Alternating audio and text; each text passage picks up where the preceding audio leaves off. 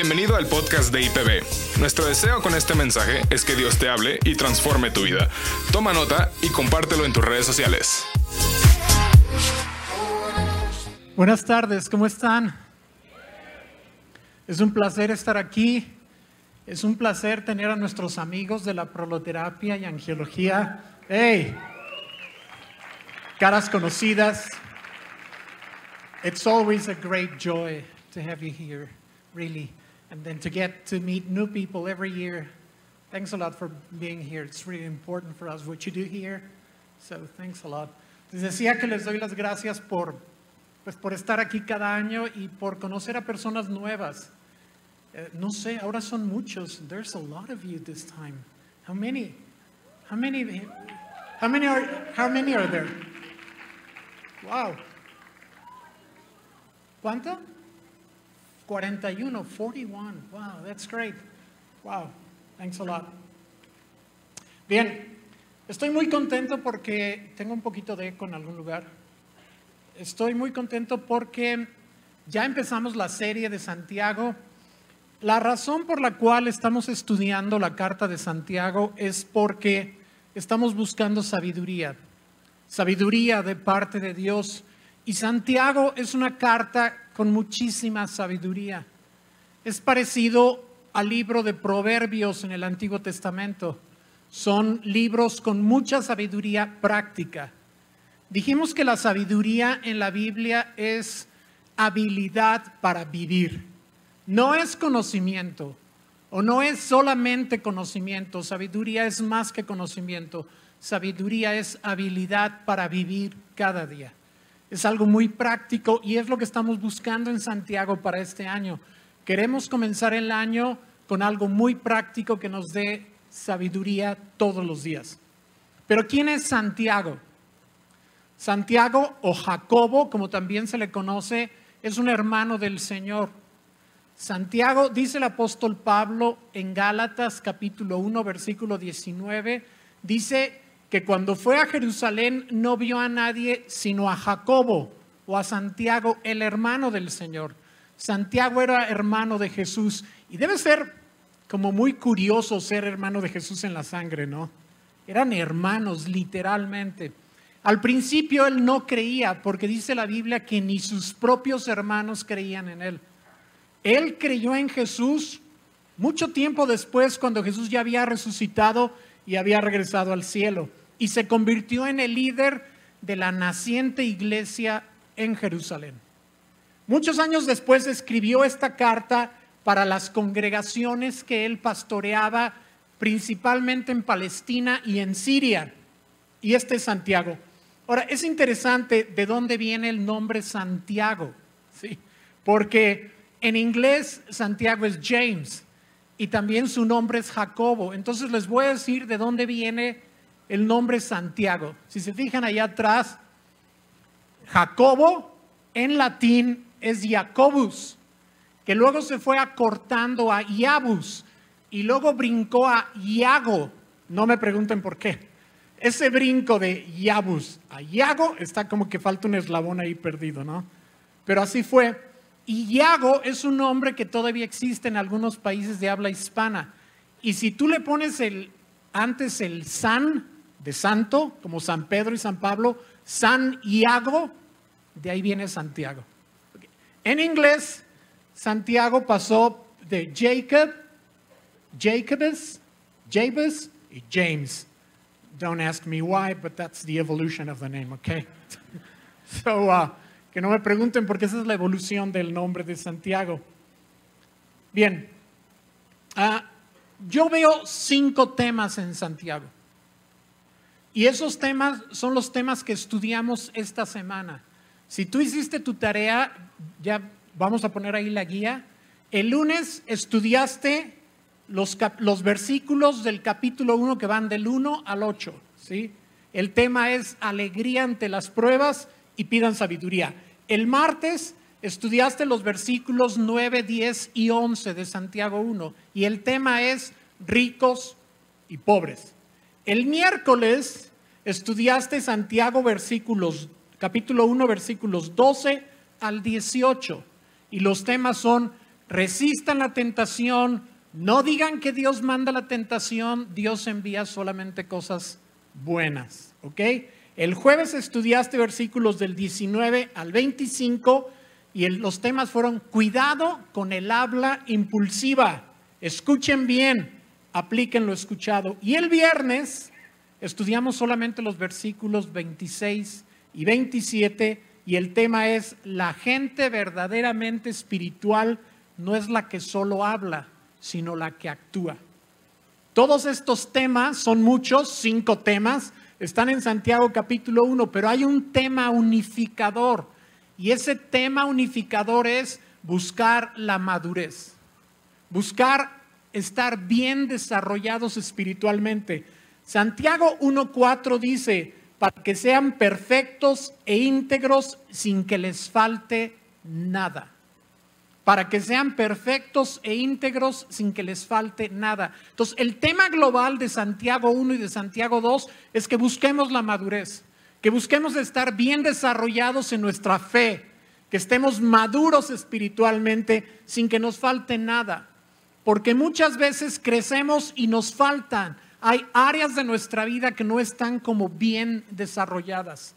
No sé tú, yo tengo 40 años de haberle entregado mi vida a Cristo y todavía hay en mi vida áreas que no están totalmente bajo el control de Dios.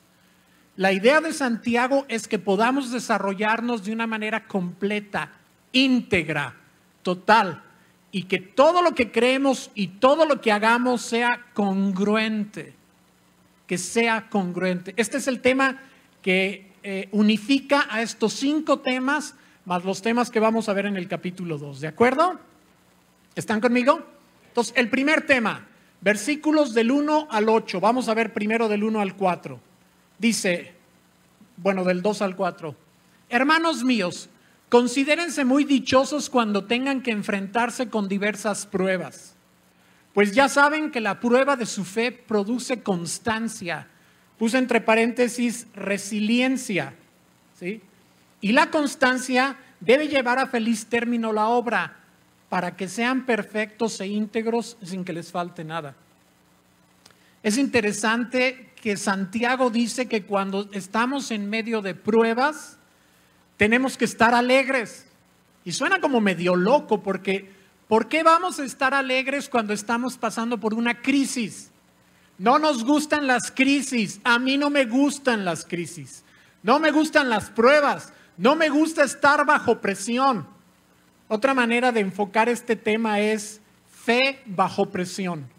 A mí no me gusta estar bajo presión, no me gustan las pruebas, no me gustan los problemas, pero dice aquí que debo considerarme feliz de pasar por estas crisis porque las crisis me hacen crecer. Las crisis desarrollan mi madurez. Las crisis me dan integridad. Las crisis hacen que yo crezca espiritualmente.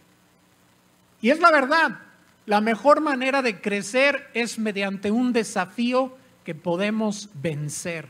No hay otra mejor forma. ¿De acuerdo? Por eso es que Santiago dice que debemos alegrarnos cuando estemos en medio de la crisis. No siempre lo logro. No siempre estoy alegre cuando estoy en una crisis. Pero pienso lo que dice Santiago y digo, voy a sacar algo bueno de esta situación. Voy a vencer algo en mi vida, voy a ser transformado, voy a crecer, voy a lograr integridad a través de esta prueba. En la versión en inglés que se llama The Message, el versículo 4 me encanta cómo dice el versículo 4, dice, así que no traten de zafarse de estas dificultades antes de tiempo no sé si tú, pero yo siempre trato de zafarme de las dificultades lo más pronto posible. Pero aquí dice, así que no traten de zafarse de estas dificultades antes de tiempo. Más bien permitan que las dificultades realicen todo su trabajo para que lleguen a ser maduros y bien desarrollados sin ninguna deficiencia. Dice, dejen que las dificultades realicen su trabajo completo. Lo que Santiago espera es que cuando estemos en medio de una crisis o de una prueba, podamos decir, voy a ser paciente, voy a esperar, Voy a pensar qué quiere Dios lograr en mi vida a través de esta dificultad. Y decir que termine su trabajo, que termine su trabajo, que esta necesidad o este reto o este desafío o esta dificultad termine su trabajo en mi vida. Está aquí por un propósito. Y si yo me zafo o si yo me desprendo antes de tiempo, no voy a aprender lo que Dios quiere que aprenda. ¿De acuerdo? El versículo 5, los versículos 5 al 8, sigue el mismo tema, el mismo tema de las pruebas y dificultades y está conectado con los versículos anteriores porque dice el versículo 5, si a alguno de ustedes le falta sabiduría, y en el versículo 4 dice, para que nada les falte, pero en el 5 dice, si a alguien le falta algo, si en específico a alguien le falta sabiduría, dice aquí, pídasela a Dios y Él se la dará. Pues Dios da a todos generosamente sin menospreciar a nadie. Otra versión dice, no los reprenderá por pedirla. Dice, pero que pida con fe, sin dudar, porque quien duda es como las olas del mar, agitadas y llevadas de un lado a otro por el viento por el viento, perdón. Quien es así, no piense que va a recibir cosa alguna del Señor. Es indeciso e inconstante en todo lo que hace. Qué fuerte, ¿no? Qué fuerte. Lo contrario de la madurez y del desarrollo es estar indecisos e inconstantes, quedarnos a medias. Esto es muy oportuno leerlo hoy al principio del año. Estamos empezando un año nuevo, el año 2020, y tenemos la costumbre de hacer propósitos de año nuevo. ¿Cuántos de ustedes hacen propósitos de año nuevo? ¿Tan poquitos? Les voy a decir algo. No es tan fácil hacer un propósito de año nuevo. Los hacemos con mucha facilidad, pero no debería ser tan fácil. Porque cuando nosotros hacemos un propósito de año nuevo, si no lo cumplimos, algo se desgasta dentro de nosotros. Cuando nosotros nos hacemos un propósito y no lo cumplimos, parece que no pasa nada, pero en nuestro interior algo se mina, algo se destruye y cada vez tenemos menos confianza que podemos realizar las cosas. Entonces, es muy importante que si vamos a hacer un propósito de año nuevo, lo cumplamos. Es mejor hacer algo que podemos cumplir que plantear un montón de cosas que no pensamos cumplir. ¿De acuerdo? Porque si somos inconstantes, en todo lo que hacemos no vamos a lograr nada de Dios. Segundo tema, ricos y pobres. Santiago es un hombre muy práctico. Santiago sabe que en sus congregaciones hay gente rica y hay gente pobre. Es muy realista.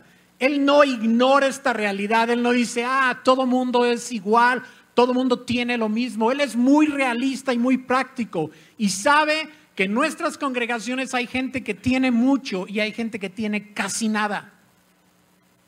Y él dice, les voy a decir en qué enfocarse cada uno. Y dice, los que tienen muy poco tienen que enfocarse en que no se sientan menos que los demás. Tienen que saber que no tienen por qué sentirse menos que los demás, aunque no tengan nada materialmente. Porque Dios los ha enriquecido y porque todos somos iguales delante del Señor, no importa si tenemos mucho o tenemos poco. Pero a los ricos les dice, tengan cuidado lo que hace es que consuela a los pobres y les advierte a los ricos. Y está perfecto. Es lo natural. Porque una persona que tiene pocos recursos, que tiene pocos privilegios, va a tender a sentirse menos. Y una persona que tiene muchos privilegios va a tender a sentirse más. No siempre, pero es la tendencia. ¿Me explico? Entonces Santiago dice, ustedes enfóquense en no sentirse menos y ustedes no se sientan más. Todos somos iguales en Cristo. Amén. El tema del dinero, bueno, déjenme leerlo porque estoy adelantándome y no he leído. Dice el versículo 9, el hermano de condición humilde debe sentirse orgulloso de su alta dignidad y el rico de su humilde condición. El rico pasará como la flor del campo. El sol, cuando sale, seca la planta con su calor abrasador. A ésta se le cae la flor y pierde su belleza. Así se marchitará también el rico en todas sus empresas. Más adelante Santiago le dice al creyente pobre, le dice, escúchenme en Santiago 2, capítulo 5, escúchenme, amados hermanos, ¿no eligió Dios a los pobres de este mundo para que sean ricos en fe? ¿No son ellos los que heredarán el reino de Dios prometido a quienes lo aman? Santiago capítulo 2, versículo 5. Esto no quiere decir que no va a haber gente rica en el cielo, ¿sí? pero sí quiere decir que va a haber mucho más gente pobre. Es una realidad. Jesucristo dijo, qué difícil es para los ricos entrar en el reino de los cielos. No es porque no va a haber gente en el, cielo que sea muy rica, no es eso. Es que las riquezas pueden estorbar a las personas porque se sienten autosuficientes y no sienten que necesitan de Dios y hay un peligro. Es todo lo que está diciendo Santiago. No está en contra de la riqueza. De hecho, pareciera como que a Santiago le caen gordos los ricos. Tú lees esto y luego lees el capítulo 4, lees el capítulo 5 y pareciera que a Santiago le caen gordos los ricos, pero no es así. Él no tiene nada en contra de las riquezas, pero sí las ve con mucha sospecha. Santiago ve el éxito que el mundo tanto alaba y el éxito que es como lo máximo en el mundo, Santiago lo ve con muchas sospechas. Santiago dice, cuidado, cuidado, cuidado cuando tienes tanto éxito, cuidado cuando tienes más de lo que necesitas, cuida tu corazón. No es que tenga nada en contra de las riquezas, lo que pasa es que Santiago es un observador social consumado, es un analista experto del ámbito social humano. Su corazón está finamente sintonizado como el de Jesús con las personas menos privilegiadas y por lo tanto es especialmente sensible a los abusos y a la explotación de que han sido objetos a través de la historia las personas que tienen menos posesiones. Santiago está en contra de esa actitud, está en contra de que los ricos y poderosos siempre se salgan con la suya. Aún en la iglesia, que es el último lugar donde los privilegios sociales deberían de contar. ¿Escucharon eso? Él no tiene nada en contra de las personas acaudaladas, pero él tiene todo en contra de que las personas ricas y poderosas siempre se salgan con la suya, aún en la iglesia que es el último lugar donde los privilegios sociales deberían de contar. Entonces, Santiago es un antídoto contra un mal que es muy real en nuestras congregaciones. Tendemos a hacer diferencias entre ricos y pobres y a tratar mejor a las personas que tienen privilegios que a las que no los tienen. Es una realidad. Muy pocos pueden decir que son libres de esto. Por lo tanto, Santiago se convierte en una medicina y un antídoto para que no dejamos que esto se convierta en un cáncer y que sepamos cómo Dios ve cuál es su perspectiva de estas cosas. Amén. ¿Están conmigo? Tercer tema. Resistan la tentación no digan que Dios les manda tentaciones. Dios solo da cosas buenas. Versículo 12. Dichoso el que resiste la tentación, porque al salir aprobado recibirá la corona de la vida que Dios ha prometido a quienes lo aman. Esta palabra dichoso es lo que pone en evidencia que Santiago es un escrito de sabiduría. En la Biblia, en los libros de sabiduría como son Proverbios, Salmos, Eclesiastés, Cantares y Job, hay mucho esta frase que dice, bienaventurado, dichoso, feliz aquel que hace esto, gozosa aquella mujer que hace esto, feliz el hombre que puede hacer esto. Y lo que esta expresión quiere decir es que si tú tienes esto, ya la hiciste. En moderno podríamos decir, ya la hiciste. Ya la hiciste si haces esto. Ya la hiciste si haces aquello otro. Y aquí dice, ya la hiciste si resistes la tentación, porque al salir aprobado recibirás la corona de la vida que Dios ha prometido a quienes lo aman. Tal vez tú sientes que no tienes muchas habilidades. Tal vez no tienes una gran autoestima. Tal vez piensas que no eres una persona muy hábil para la vida. Pero si tú sabes resistir la tentación, ya la hiciste. Delante de Dios ya la hiciste. Puede ser que no tengas grandes aptitudes y grandes dones, pero si tú puedes resistir la tentación, estás entre la minoría de personas en este planeta. Porque la mayoría de las personas no saben resistir la tentación de cualquier tipo, a la inmoralidad, al orgullo, a la discriminación, a quedarte con algo que no es tuyo, a hacer las cosas de una manera fácil para ti pero difícil para los demás, un montón de cosas. Así que si tú aprendes a soportar la tentación, ya la hiciste. Dichoso tú. Versículo 13. Que nadie al ser tentado diga, es Dios quien me tienta. Porque Dios no puede ser tentado por el mal, ni tampoco tienta Él a nadie. Todo lo contrario. Cada uno es tentado cuando sus propios malos deseos lo arrastran y seducen. Y escuchen, luego cuando el deseo ha concebido, engendra el pecado. Y el pecado, una vez que ha sido consumado, da luz la muerte. El apóstol, Santiago en su carta nos ayuda a tomar la responsabilidad por nuestros pecados. Tenemos que tomar la responsabilidad por nuestros pecados. Sí, es cierto, Dios nos pone a prueba muchas veces pero no nos tienta nunca. ¿Qué quiere decir esto?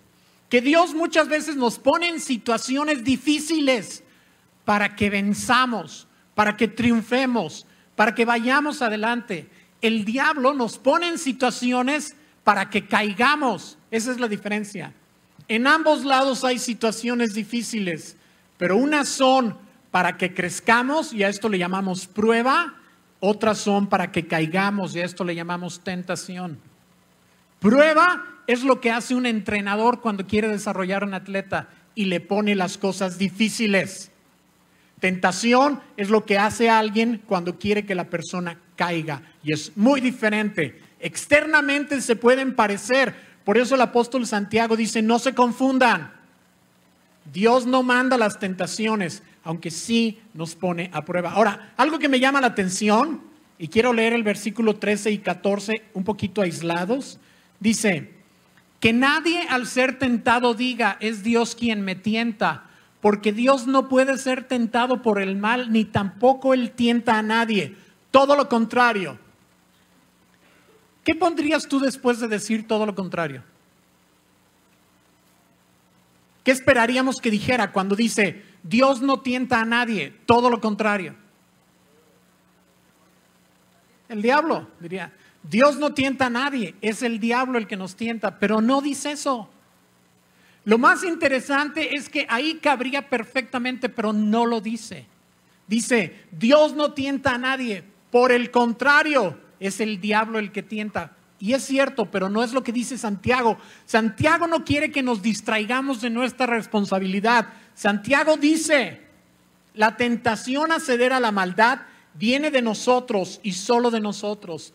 No tenemos a quien culpar fuera del ardor seductor de nuestra propia lujuria, sensualidad o lascivia. Son nuestros propios deseos los que nos llevan a ser tentados. Dice, no le eches la culpa al diablo. Básicamente Santiago dice, no le eches la culpa a Dios, no le eches la culpa al diablo. Toma tu responsabilidad. Y entonces vas a crecer y te vas a desarrollar si tú tomas tu responsabilidad. No le eches la culpa a nadie. Eso es algo que está dentro de ti y si tú lo enfrentas, Dios te va a responder y vas a salir a libertad. El primer paso para la libertad es aceptar que tienes un problema y que ese problema es tuyo y no es algo que alguien está haciendo por ti. en los programas de 12 pasos, ¿sí? como celebremos la recuperación, el primer paso es reconocer ¿sí? que tienes un problema y que tú eres el origen de ese problema y que no puedes culpar a nadie. Amén. Ese es el primer paso para la salud. El diablo jamás entraría en nuestra vida si nosotros no le abriéramos la puerta. Jamás. Él no te puede hacer absolutamente nada si tú no le abres la puerta. Él no puede forzar la puerta de tu corazón ni la puerta de tu vida. No lo puede hacer. Si Él entra es porque tú le abriste la puerta, porque tú cediste ante la tentación. Por eso este tema es tan importante. ¿Están de acuerdo conmigo? El diablo nunca nos hace hacer las cosas. Nosotros le damos oportunidad de influirnos para que nosotros las hagamos. Entonces lo que Santiago está diciendo, insisto, es no le eches la culpa a Dios, no le eches la culpa al diablo. Ahora, algo que me encanta es esta metáfora del pecado como algo que nos embaraza. Sí. Santiago dice que el pecado es como algo que nos embaraza. O sea, nos seduce y nos embaraza. Y al principio puede ser algo muy pequeño, como un embrión, pero con el tiempo se desarrolla, se desarrolla como se desarrolla una criatura en el vientre de su madre. Y fíjense cómo dice esta versión, The Message, en el versículo 15. La lujuria se embaraza y tiene un bebé, el pecado. El pecado crece y se hace adulto y se convierte en un verdadero asesino. Qué grueso, ¿no? Muchas veces nosotros engendramos a nuestros propios asesinos. Al principio es algo muy pequeño, como un bebito, ¿no? Ah, no le hagas caso, no importa. Es un hábito muy inofensivo, es muy pequeño. ¿A quién le hace daño? Nadie se da cuenta. Es aquí tú, a solas. ¿sí? Y es un bebé, es un embrión. Te dejaste seducir y con el tiempo te embarazas y al rato traes una panzota. Y un día sale esa criatura y no es una criatura, es un asesino. Piensen en las adicciones. Piensen cómo las adicciones empiezan con una cosita de nada y se convierten en algo impresionante que luego domina tu vida y te tiene agarrado del cuello y salió de tu vientre. Qué manera tan madura de ver las cosas en la vida. Eso que hoy te te tiene agarrado aquí ese mal hábito de carácter o esa adicción o lo que te tiene agarrado salió de tu vientre. Tú lo concebiste, te dejaste seducir y ahora te tiene agarrado del cuello. Por eso Santiago dice, tengan cuidado, tengan cuidado con estas cosas. ¿De acuerdo? Ontoy. Versículo 16. Sigue con el tema de que Dios no envía tentaciones. Dios envía cosas buenas. Versículo 16. Mis queridos hermanos, no se engañen. Toda buena dádiva y todo don perfecto descienden de lo alto, donde está el Padre que creó las lumbreras celestes y que no cambia como los astros ni se mueve como las sombras. O sea, en otras palabras, Dios no manda cosas buenas hoy y mañana cosas malas. Dios no es como la luna que cambia de fases, ¿sí? Hoy es de un tamaño y el, siguiente día o la siguiente semana o dos semanas es diferente. Dios es constante. Por eso Santiago menciona el tema de las estrellas y los astros. Dice, por su propia voluntad, versículo 18, nos hizo nacer mediante la palabra de verdad para que fuéramos como los primeros y mejores frutos de su creación. Dios es la fuente de todas las cosas buenas en nuestra vida. Dios no nos envía cosas malas. A veces nos envía cosas difíciles, pero nunca nos envía cosas malas. A veces nos envía cosas difíciles de manejar. A veces nos envía cosas dolorosas, pero jamás nos envía cosas malas. Esas no vienen de Dios, es lo que está diciendo Santiago. El cuarto tema y penúltimo. Cuidado con el habla impulsiva. Escuchen bien, apliquen lo escuchado. Versículo 19. Mis queridos hermanos, tengan presente esto. Todos deben estar listos para escuchar y ser lentos para hablar y para enojarse. pues la ira humana no produce la vida justa que Dios quiere. Nadie puede, porque se enojó, hacer cristiano a otra persona. Es lo que dice aquí.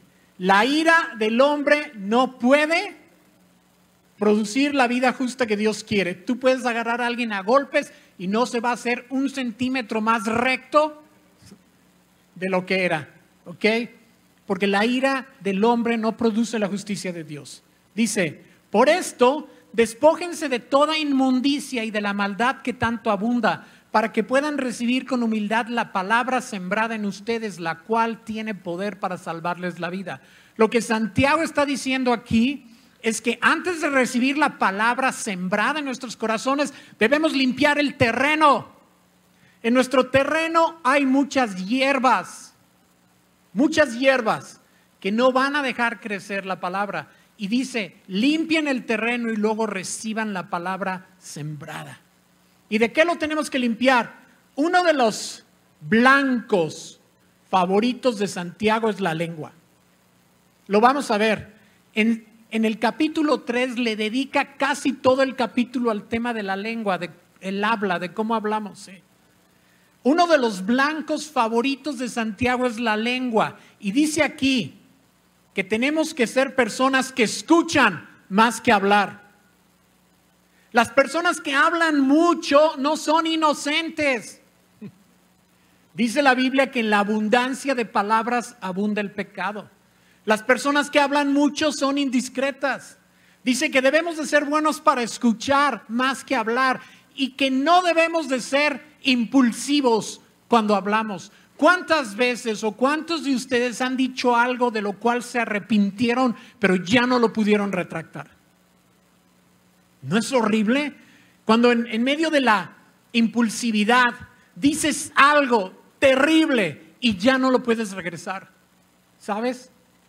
Por eso los pecados de la lengua impulsiva son los peores. Lo vamos a ver en el capítulo 3, ¿de acuerdo? Entonces dice, pongan atención, no se apresuren a hablar, no hablen a la ligera, no exploten. Estos son los pecados de la lengua impulsiva. Límpiense de estas cosas, límpiense de estas cosas. Límpiense. No sé cómo van a traducir eso, pero bueno.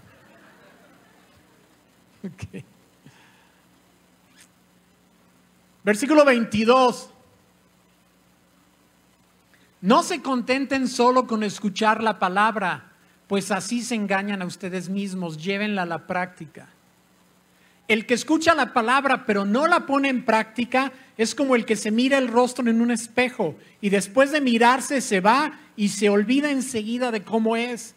Pero quien se fija atentamente en la ley perfecta que da libertad y persevera en ella, no olvidando lo que ha oído, sino haciéndolo, recibirá la bendición al practicarla. Entonces, no debemos nomás escuchar las cosas por un oído y que nos salgan por el otro. Necesitamos practicar las cosas. Si nosotros nada más escuchamos la palabra de Dios y no la practicamos, somos como las personas que se ven en el espejo y cuando se apartan del espejo ya no saben cómo eran. Es ridículo, ¿no? El ejemplo de Santiago, y a propósito es ridículo, es como fui al espejo, me vi en el espejo y luego cuando pasé por otro lugar y me vi reflejado en un vidrio, no sabía que era yo y me espanté. ¡Ay! ¿Quién es ese? Pues ¿cómo que quién es ese? ¿Eres tú? ¿Ya se te olvidó? Es lo mismo, dice Santiago. Cuando escuchamos la palabra de Dios, que realmente es como un espejo, y luego nos olvidamos de la imagen que vimos en ese espejo, es tan ridículo como si nosotros nos viéramos en el espejo en la mañana y a mediodía nos espantáramos con nuestro propio reflejo en un cristal. Entonces, dice Santiago, es importante que pongamos en práctica lo que escuchamos. ¿De acuerdo? Y el último tema, el quinto tema, son los últimos versículos 26 y 27, están muy relacionados con esto. Casi, casi no es otro tema, ¿sí? Dice, la gente verdaderamente espiritual no es la que solo habla, sino la que actúa.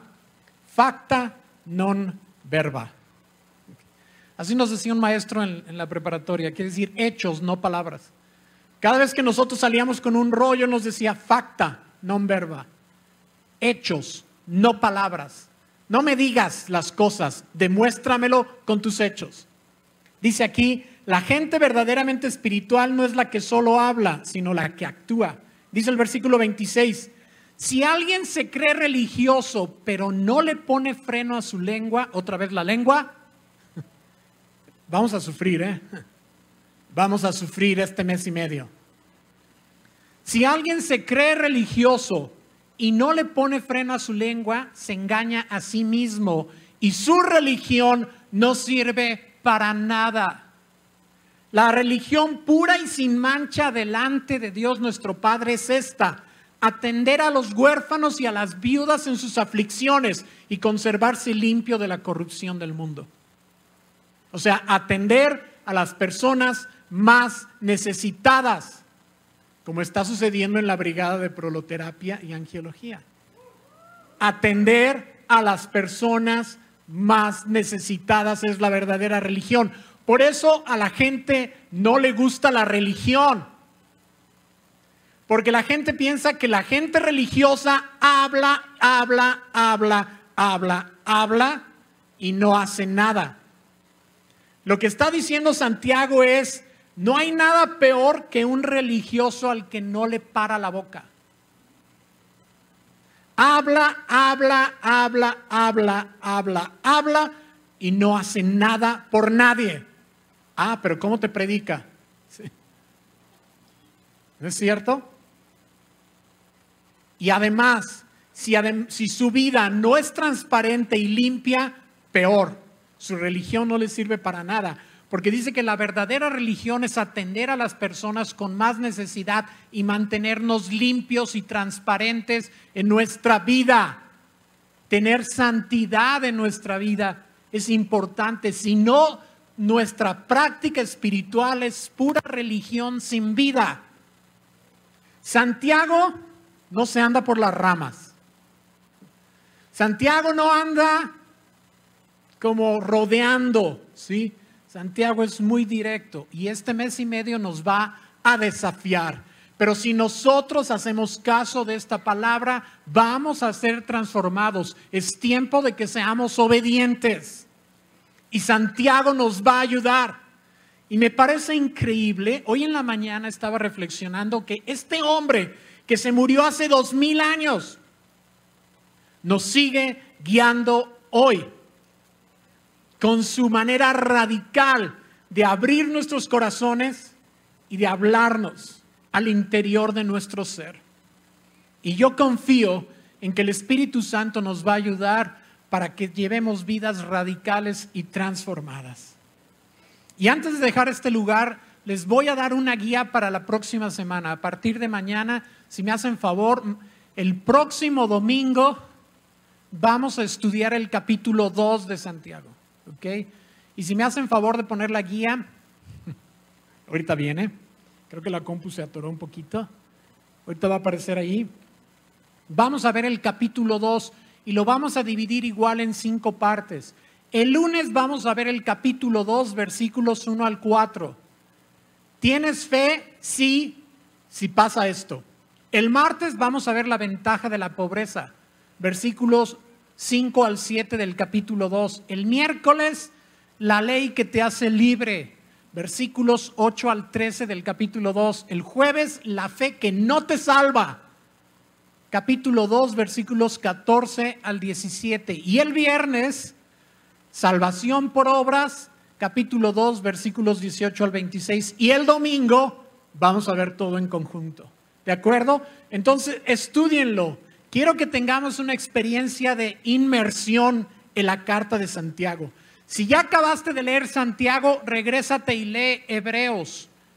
Y si ya terminaste Hebreos y Santiago, síguete con primera y segunda de Pedro. Son cartas similares, escritas en circunstancias similares. Están en el mismo código postal. Entonces vamos a mantenernos este mes y medio ahí alrededor de Santiago, Hebreos, Santiago, primera y segunda de Pedro, y no nos vamos a salir de los temas que estamos contemplando los domingos y todos los días y entre semana en los grupos enlace. ¿De acuerdo?